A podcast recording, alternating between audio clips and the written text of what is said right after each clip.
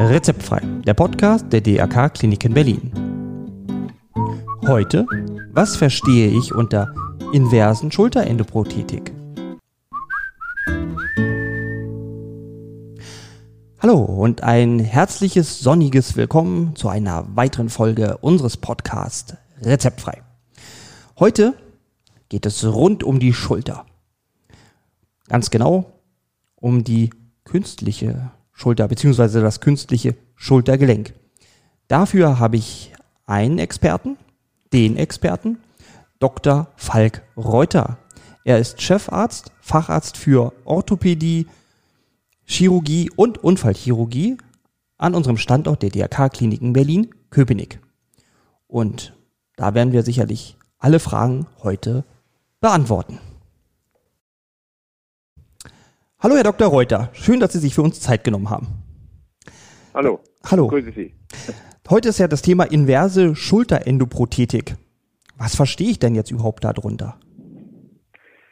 Ja, die inverse Schulterprothetik gibt es schon 40 Jahre ungefähr. Das heißt, ähm, da werden die Komponenten umgedreht. Das heißt, das, was normalerweise wird ja ein Prothesenkopf auf den Oberarm gesetzt, kann man sagen, und die Pfanne wird auf die auf die Gelenkpfanne draufgesetzt oder geschraubt oder äh, zementiert. Und bei der inversen Prothesen werden die Komponenten umgedreht. Das heißt, äh, es kommt eine Halbkugel auf die Gelenkpfanne und ein, eine, eine Gleitschale quasi auf den Oberarmkopf. Und die beiden sind sozusagen dann wie halb gekoppelt, wie wir sagen und werden eben nicht durch die Muskelkräfte alleine geführt, wie sonst beim Schultergelenk oder auch bei den anatomischen Schulterprothesen, was das Gegenteil ist von der inversen Prothese, sondern werden eben durch so ein halb gekoppeltes System äh, ja, miteinander verbunden. Und der Muskel, dieser Delta-Muskel, also die Schulterkappe, mhm. äh, die am Oberarm vorhanden ist, die steuert dann quasi die Prothese oder den Arm, besser gesagt. Mhm. Also ist es denn ist es jetzt eine komplette Prothese oder ist es eine genau. Teil?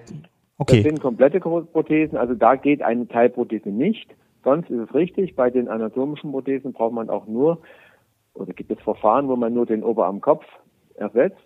Und hier muss man aber immer beide Komponenten äh, austauschen oder eben implantieren, weil sonst äh, kann das nicht funktionieren. Durch dieses halb gekoppelte System müssen beide Komponenten sozusagen zusammen sein und zusammenarbeiten. Mhm. Fangen wir doch mal ganz vorne an. Wann brauche ich denn überhaupt ja so eine Schulterprothese? Ja, das ist natürlich von vielen, vielen Faktoren abhängig.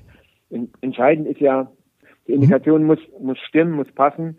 Und äh, ursprünglich wurde diese Prothese entwickelt, um Patienten zu behandeln, die keine intakte Rotatorenmanschette mehr hatten. Mhm. Die Rotatorenmanschette sind die Muskeln, die quasi extrem wichtig sind für unsere Bewegung im Schultergelenk und im Arm. Die setzen also am Oberarmkopf an, mhm. die Sehnen mit den dazugehörigen Muskeln, die dann quasi in den Brustkorb reinragen oder in den, ja, ja, Brustkorb kann man schon sagen, und dort den Arm steuern und bewegen. Und wenn die nicht mehr da sind, dann rutscht der Kopf sozusagen nach oben unter das Schulterdach, ist nicht mehr zentriert, in der Pfanne stehen, sondern steht zu hoch.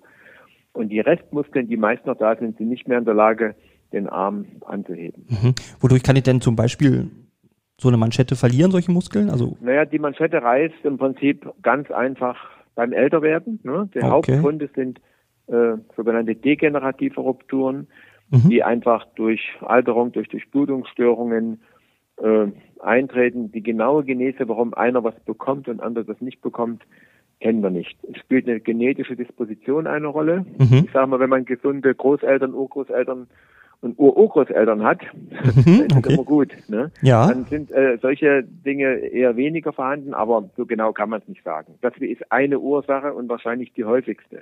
Mhm. Viele Patienten fragen mich ja auch, warum habe ich das gerade bekommen? Mhm. Ja, das kann man natürlich im Einzelfall nicht immer sagen. Ne? Ja. Kann, das, also ich habe jetzt letztes Mal irgendwas ja, bitte? über eine Kalkschulter gehört. Kann das irgendwann auch dazu führen oder ist das ähm, völlig unabhängig voneinander?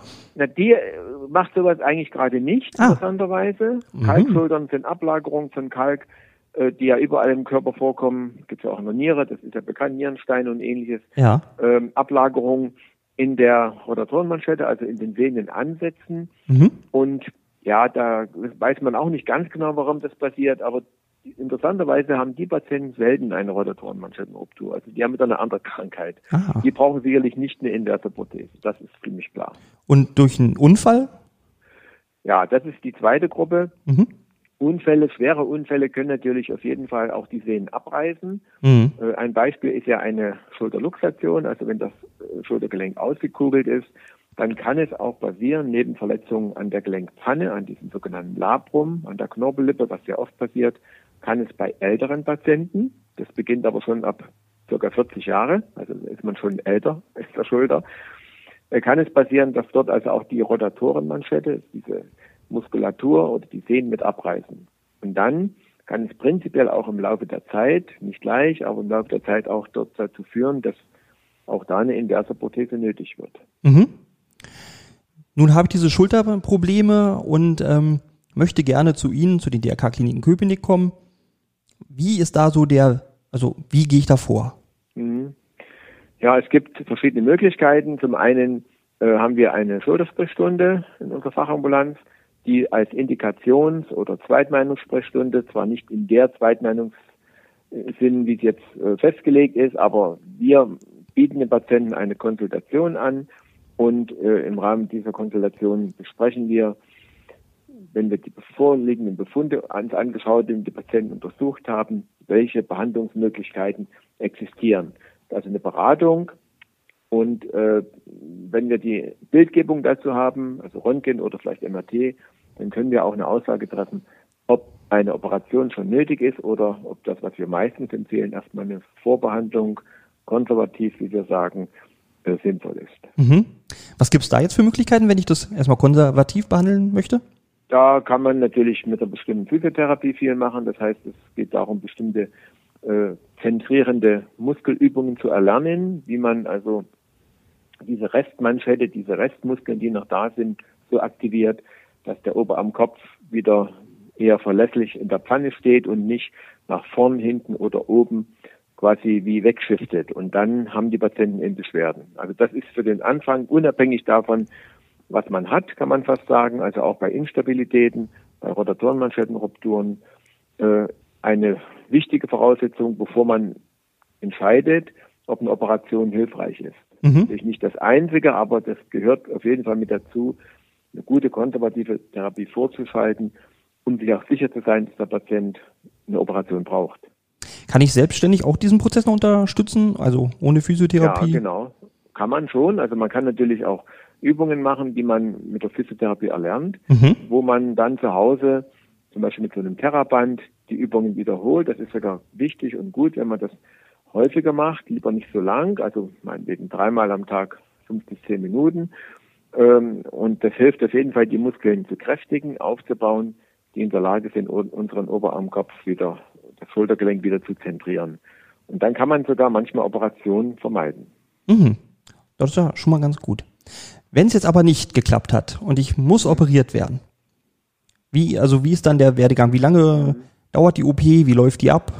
Ja, also äh, wenn wir uns entscheiden und der Patient möchte das auch und wir sind da sehr, sehr, äh, sag ich mal, vorsichtig und äh, sehr genau auch mit der Indikationsstellung und möchte auch operiert werden, dann machen wir ein Vorgespräch, eine OP-Aufklärung natürlich, eine körperliche Untersuchung und wir werden die fehlende Diagnostik bei uns nachholen. Dazu gehört bei einer Schultergelenkprothese zum Beispiel immer eine CT-Untersuchung, also eine Computertomographie mhm. des Schultergelenkes um dann genau die Prothese zu planen. Wir haben auch so ein Planungsmodul bei uns hier äh, integriert, wo wir genau im 3D-Modul, äh, also im 3D in der 3D-Darstellung, genau uns den Knochen anschauen können und genau vorher bestimmen, welches Implantat wir einbauen und welche Fehlstellungen eventuell existieren, die im Laufe der Zeit entstehen können, die wir auch mhm. während der Operation adressieren wollen. Also das ist eine ganz wichtige Voraussetzung. Also das mhm. machen wir auch hier selbst, weil wir hier die entsprechenden genauen Methoden und die genauen Abläufe und auch das Protokoll, wie so ein CT gemacht wird, haben. Ja, das ist das ja auch der gut. eine Teil. Mhm. Und der andere Teil ist natürlich eine gute allgemeine körperliche Vorbereitung mit Vorlage aller Befunde so vorhanden und dann beim Narkosearzt die Vorstellung, wo auch nochmal genau überprüft wird, welche Maßnahmen erforderlich sind und welche Art von Narkose gemacht wird und ähnliches. Mhm. Und dann vereinbaren wir einen OP-Termin. Also diese Vorbereitung wird einige Tage vorher gemacht. Zurzeit wird ja noch ein entsprechender PCR-Test vorgenommen, um eben auszuschließen, dass noch eine nicht bekannte oder äh, ja, einfach vorliegende äh, Covid-19-Infektion vorliegt. Das gehört natürlich heute dazu. Ja. Und dann wird der Patient aufgenommen, entweder am OP-Tag, in wenigen Fällen auch wenn der Patient von weit herkommt oder sehr alt ist, auch am Tag vor der Operation. Mhm. Und am OP-Tag wird der Patient dann nochmal vorbereitet. Bei Schulterprothesen machen wir eine spezielle Waschung vorher noch mit einem Präparat, was äh, sehr effektiv die auf der Haut befindlichen Keime behandelt, um mhm. auch das Risiko einer Infektion während der Operation nochmal zu vermindern. Ah, das ist ja gut, ja.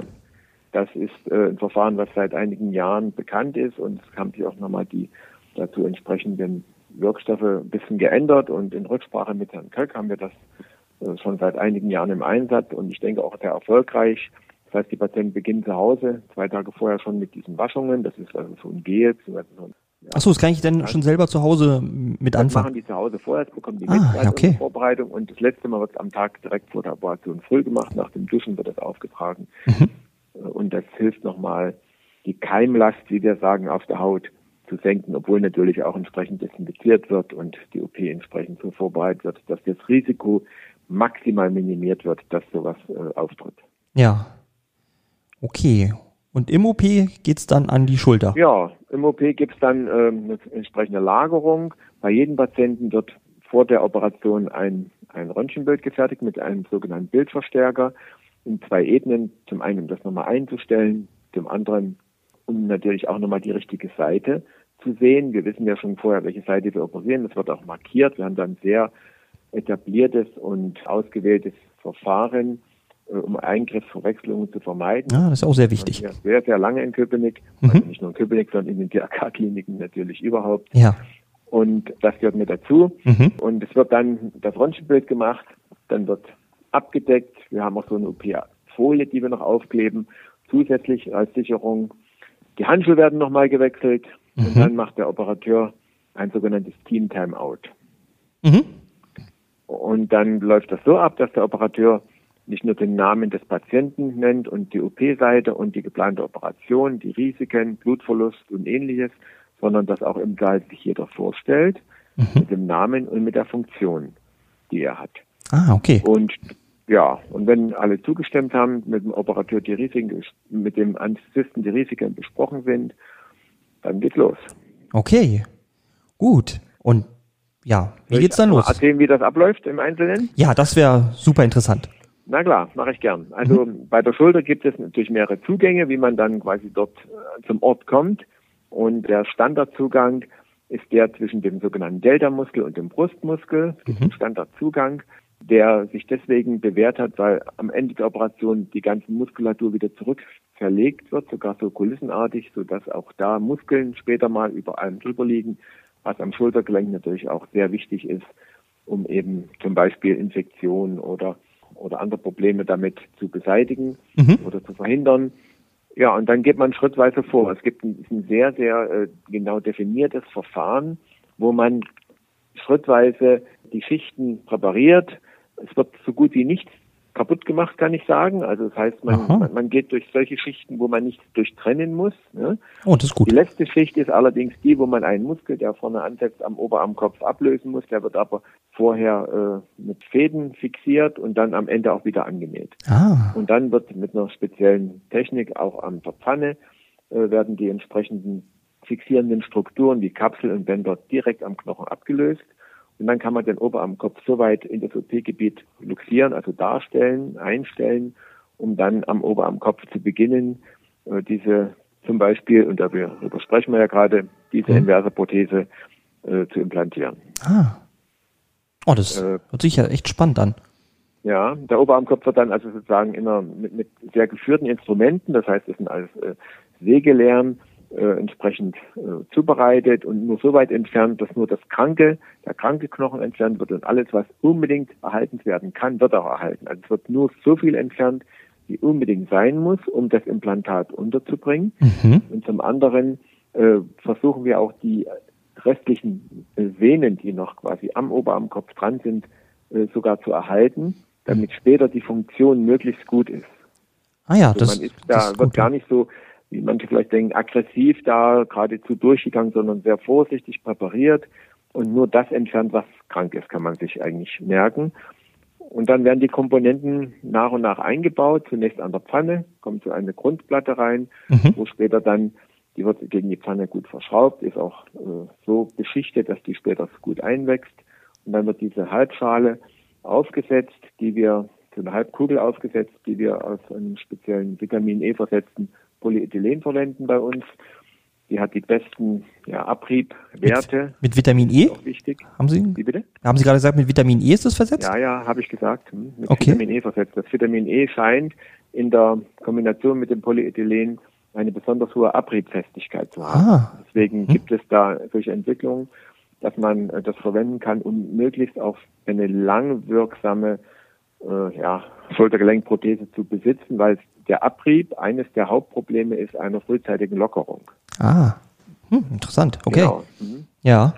Und, und dann, wenn die, wenn die Pfannenseite, muss immer aufpassen, dass ich keine lateinischen Worte sage, die ja. Pfannenseite fertig ist, äh, gehen wir dann wieder zurück zum, zum Oberarmschaft. Mhm. Und dort wird entweder zementfrei oder zementiert der Schaft eingesetzt. Es gibt inzwischen auch Kurzschaftprothesen, die haben aber im Moment noch gar keine besseren, längeren Überlebenszeiten. Die wir im Moment kennen, sind diese Standard-Schaftprothesen, die wir im Moment ja auch setzen, jedenfalls bei der inversen Prothese. Und dann wird der Schaft entweder zementiert oder nicht zementiert eingebracht in der entsprechenden Rotation. Mhm. Dann wird eine Testreposition, also ein Einkugeln, ein Einrenken gemacht. Wir machen ein Röntgenbild nochmal, um zu schauen, ob das alles passt, ob die Größen passen, ob die Position passt. Mhm. Und dann kommt wieder so ein Inlay nochmal drauf, was dann mit der Pfannenkomponente, also mit dieser Halbkugel entsprechend genau harmonisch funktioniert. Und das, diese, dieses Inlay gibt es sogar bei uns auch noch in Keramik. Das ist auch eine Neuentwicklung. Mhm. Nicht nur in Metall, wie es immer war. Auch das reduziert nochmal die, ja, die, die, die Abriebhäufigkeit oder Stärke. Das ist auch im Labor nachgewiesen. Man kann das natürlich beim Menschen kaum nachweisen, außer dass Ja. wir hoffen, dass in vielen Jahren diese Prothesen immer noch gut funktionieren. Oh, toll. Das hört sich wirklich gut an. Ja, und dann, dann ist man fertig mit der OP? Ja, und dann wird nochmal ausgespült, wie gesagt, das Röntgenbild gemacht, also nochmal eine, ein Bildverstärkerbild gemacht. Und dann wird wieder schichtweise zugenäht, diese eine, dieser eine Muskel, von dem ich am Anfang berichtet habe, der vorn das Schultergelenk stabilisiert und auch für die Innenrotation zuständig ist, wird wieder an der Prothese angenäht. Da werden Fäden vor, vorgelegt und er wird wieder fest angenäht, wenn das geht. Also bei normalen Zuständen, wenn das Revisionen sind, also Wechseloperationen, geht das meistens nicht. Mhm. Dann ist es so. Und dann wird wieder schichtweise zugenäht. Hinterher kommt der, kommt ein Verband drauf und der Arm wird auf ein Kissen gelegt, auf so eine Schulterkissen. Das hat man sicherlich häufig schon draußen gesehen, Mhm. um diese Muskeln etwas zu schonen, weil man verlängert den Arm etwas, Mhm. um ein bis zwei Zentimeter.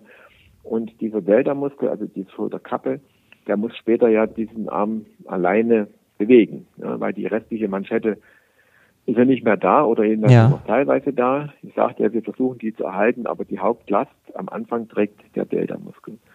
Und der braucht ein bisschen Zeit, um sich an die Verlängerung zu gewöhnen. Ja. Deswegen sind wir da etwas vorsichtig, legen den Arm auf ein Kissen, wobei das nach wenigen Wochen weggenommen werden kann und dann zunehmend wieder bewegt werden kann. Ah. Wie lange braucht ihr nach der OP, bis ich wieder ja, zugreifen und arbeiten mit ja, dem Arm also kann? man kann eigentlich relativ viel gleich machen. Also man kann die Hand bewegen, man kann den Ellenbogen bewegen, man kann auch so feine Tätigkeiten relativ zeitig machen. Man kann sich auch anziehen. Mit Waschen mit der Seite geht es noch ein bisschen schlecht. Also was schlecht geht, dann den Arm über 90 Grad anheben. Also Klimmzüge und sowas ist vielleicht nicht so geraten. Genau, aber sonst kann man schon relativ frühzeitig so kleine Bewegungen machen, das ist sogar gut, dass man Mhm. nur nicht jetzt den Arm festhält. Und das Kissen dient eher auch so für den Kopf, dass man immer noch dran denkt, dass man ja dort eine Schulter-OP hatte. Wie gesagt, die ersten Wochen mache ich es deswegen, damit der Muskel etwas sich an die Verlängerung gewöhnen kann und ja, diese, diese Spannung, sage ich mal, sich dort ein bisschen löst. Mhm. Bekomme ich denn danach auch nochmal Physiotherapie? Genau, also wir empfehlen, und das steht auch auf unserer Webseite, man kann das auch nachlesen, wir haben das auch sehr ausführlich gemacht, äh, unter Leistungen die K-Klinik in Köpenick, die Unfallchirurgie und dann äh, Schulterchirurgie Leistung stehen dann dort bei der Schulterprothese das genau drin, was man machen kann. Äh, Im Endeffekt kann man sagen, die ersten Wochen sind nur ja, kleinere Bewegungen möglich. Nach sechs Wochen wird der Arm komplett freigegeben. Mhm. Dann kann man eigentlich alles wieder machen. Und Sport, wenn man das machen möchte mit der Prothese, sollte man sicherlich noch ein bisschen länger warten, zwischen drei und sechs Monate. Ah, Aber okay. äh, man kann sogar wieder Sport treiben mit solchen Prothesen, wobei natürlich schulterbelastende Tätigkeiten nicht ganz so empfohlen werden. Mhm. Also damit meine ich Überkopfsportarten oder gar Kontaktsportarten. Das ist natürlich eher nicht sinnvoll, damit ja. man schwere Spätfolgen verhindern kann. Genau. Spätfolgen, wenn Sie schon ansprechen, ja. Was kann denn da, was kann denn da passieren? Naja, gut, das kann natürlich schon passieren. Im schlimmsten Fall, dass das Gelenk auskugelt, wenn man stürzt oder wenn es auch nicht gut eingebaut ist. Gibt es mhm. auch, wenn das, die Komponenten so ein bisschen verdreht sind. Das liegt aber nicht nur daran, dass der Operateur dran schuld ist, sondern auch, weil wenn vorbestehende Fehlstellungen am Knochen da sind, mhm. kann es manchmal sehr schwierig sein, die Komponenten so gut einzubauen, dass sie dauerhaft gut funktionieren. Mhm. Äh, das ist quasi dadurch auch bedingt, dass ja dann schon viele Jahre die Fehlstellung bestand, vorbestand. Ja. Und das kriegt man nicht immer mit einer Operation gleich gelöst. Mhm. Das heißt, da braucht man dann auch gute Nachbehandlung und vor allen Dingen muss man bestimmte Bewegungen gegebenenfalls meiden oder nur vorsichtig vornehmen. Mhm. Davon hängt das auch ab. Ansonsten äh, ist die, die Komplikationsgefahren sind ja wie bei jeder Operation gegeben. Das ist ja auch bekannt. Zum Beispiel Infektionen kann es natürlich immer geben. Zum ja. gibt es die sehr selten. Wahrscheinlich aber bei inversen Prothesen etwas häufiger. So vielleicht so drei bis fünf Prozent, kann mhm. man mal sagen. Ist aber so eine geschätzte Zahl. Es gibt auch relativ viele äh, Literatur dazu. Früher waren die Infektionsraten noch ein bisschen höher bei den inversen Prothesen. Mhm. Das ist ein großes Problem. Vor allen Dingen gibt es auch Infekte, die sehr niedriggradig sind, die man nicht so schnell mitkriegt. Also es ist nicht rot und geschwollen und schmerzhaft, sondern greift so peu à peu den Knochen an. Das gibt es ah, auch. Das ist ja mies. Äh, das ist ein Low-Grade-Infekt, wie wir sagen. Mhm. Das sind eben diese Hautkeime, von denen ich am Anfang gesprochen habe, die man versucht eben jetzt mit solchen Maßnahmen ah. äh, möglichst eben auch zu, zu eliminieren oder zu reduzieren, ja. ja um so, solche Dinge eben nicht aufkommen zu lassen. Ja. ja, was kann noch passieren? Also im Laufe der Jahre kann es schon sein, dass das Gelenk ermüdet, dass also quasi dieser, diese Delta-Muskelfunktion nicht mehr so, so optimal ist und dass die Kraft schwächer wird und dass die Bewegung schlechter wird. Und über lange Zeit, da reden wir jetzt aber von mehr als zehn Jahren, mhm. Äh, kann es natürlich auch sein, dass die Prothese sich irgendwann abnutzt und auslockert.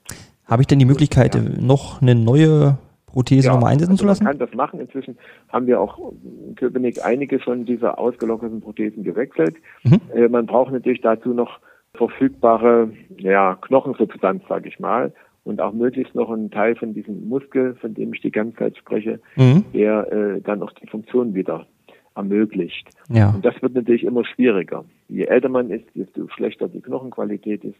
Ja. Und dann bei vorbestehenden Prothesen, also Gelenkersatz, muss ich das ja wieder ausbauen. Das ist ja erstmal nicht so ganz einfach und dann was Neues einbauen. Mhm. Äh, das sind schon herausfordernde Operationen. Da ja. gibt es auch nicht ganz so viele Kliniken, die sich damit viel beschäftigen. Man braucht entsprechende Implantate, die dann dort auch sich wieder gut verankern lassen. Aber die DRK-Klinik Köpenick machen das? Da arbeiten wir auch mit anderen Firmen zusammen, mhm. aber wir haben quasi äh, ein Modell, was wir selbst ja mit über viele Jahre entwickelt haben und designt haben, aber haben auch, arbeiten auch mit anderen Firmen zusammen, beziehungsweise nutzen deren Produkte, um in solche sehr schwierigen Situationen möglichst noch im Sinne des Patienten lösen zu können. Aber entscheidend immer, und das muss man immer vorweg sagen, ist die gute Aufklärung, die gute Information des Patienten, man mit ihm die Risiken bespricht, mhm. aber auch die Erfolgschancen bespricht. Der Patient muss ziemlich genau wissen, was auf ihn zukommt, auch in der Nachbehandlung. Mhm. Und wenn man ihn gut aufklärt, glaube ich, ist auch, sind auch die Erwartungen entsprechend angepasst und nicht zu hoch äh, ja. steckt. Das ist sehr wichtig für ein gutes Ergebnis auch dass, dass dem Patienten quasi vorher klar wird, was man hinterher noch erreichen kann. Also keine, keine Versprechungen machen, die man nicht einhalten kann. Das, glaube ich, ist immer ja. keine gute Lösung. Nee, niemals. Genau. Ja, vielleicht hilft dieser Podcast ja auch schon ein bisschen in der Vorbereitung. Genau. Genau. Und wenn Patienten solche Probleme haben, wir haben natürlich eine sehr gut besuchte Schultersprechstunde, mhm. äh, aber trotzdem äh, sind natürlich alle Patienten, die wirklich da ein ernstes Problem haben, eingeladen, das ist auf unserer Webseite ja auch zu finden, Ja. sich entsprechend dort äh, vorzustellen, wenn solche Dinge bestehen. Genau, die Adresse von der Webseite haben wir dann auch nochmal in den Show Notes. Da kann man dann auf Genau. jeden Fall nochmal nachschauen. Genau. Ja, denn vielen Dank, Herr Dr. Reuter. Das war sehr gerne. interessant. Das hat uns wirklich viel Aufklärung gebracht. Genau. Und dann, wir hören uns wieder zum nächsten Podcast.